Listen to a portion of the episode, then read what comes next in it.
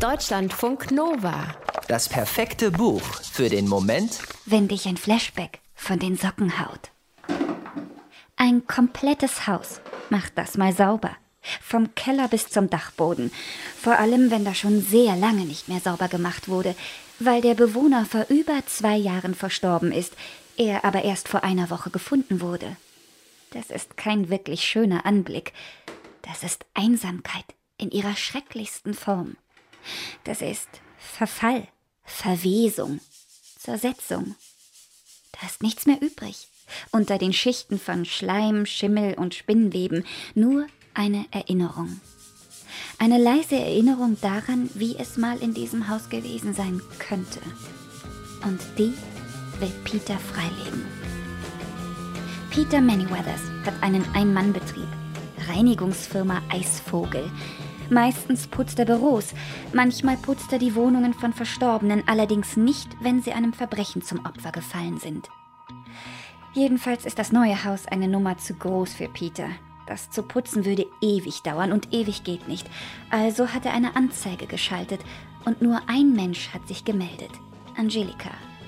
Angelika ist verdammt jung und Angelika ist furchtlos. Tagelang arbeiten sie sich vor. Das Badezimmer heben sie sich für den Schluss auf.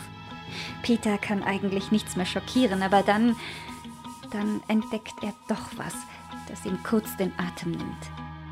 Hinter dem Spülkasten leuchtet etwas. Erschrocken springt Peter zurück, als wäre da eine angriffslustige Spinne oder sowas. Aber es ist kein Tier. Es ist eine Blume. Sie ist violett und weiß und sie scheint im Dunkeln zu leuchten. Peter pflückt eine Blüte. Er legt sie vorsichtig zwischen die Seiten seines Buchs über gefährliche Chemikalien.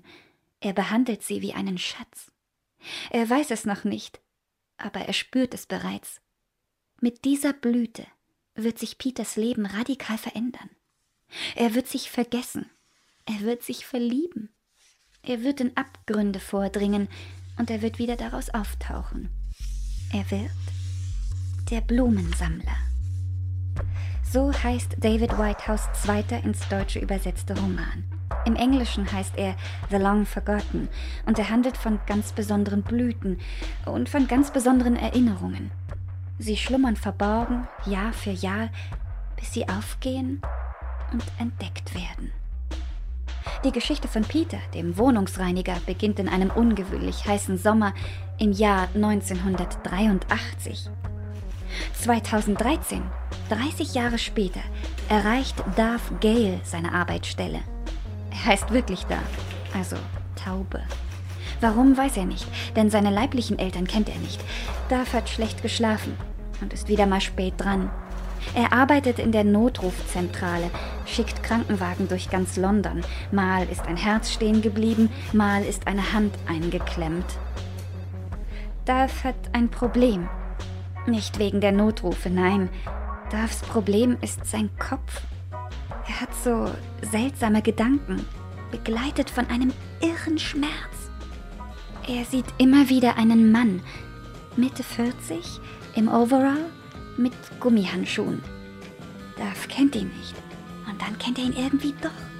Es ist total verrückt. Der Mann heißt Peter.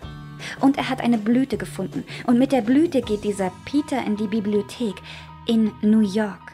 Und dort findet er ein Nachschlagewerk für Blumen.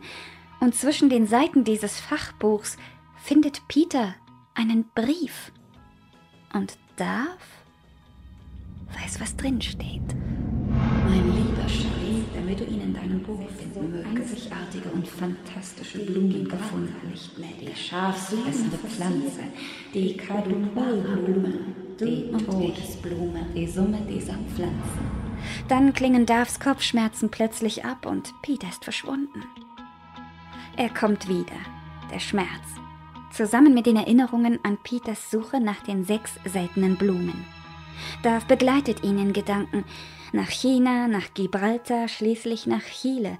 Dort wird Peter beinahe umkommen, darf mit ihm aber sie überleben und suchen weiter, bis sie sich finden. Deutschlandfunk Nova